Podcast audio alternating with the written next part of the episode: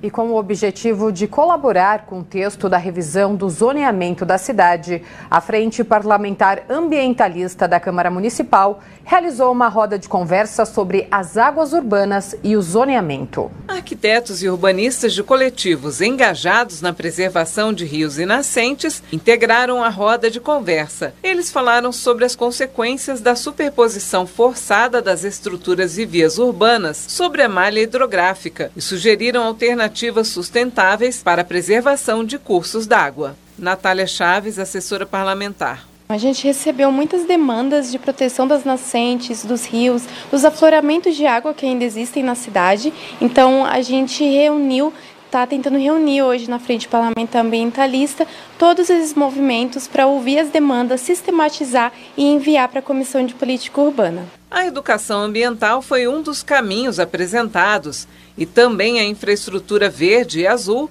para solucionar enchentes, um grande problema na cidade.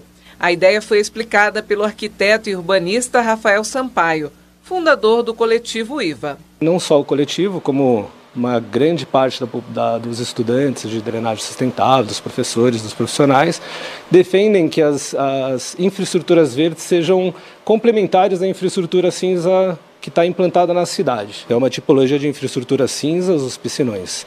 E a tipologia mais conhecida das, das infraestruturas verdes e azuis é o jardim de chuva. Todo mundo conhece, já ouviu falar.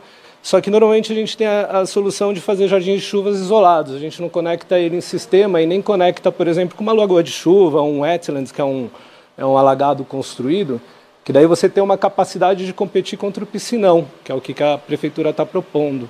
Então a gente precisa ligar em sistema e no, no final ter o resultado que é água limpa.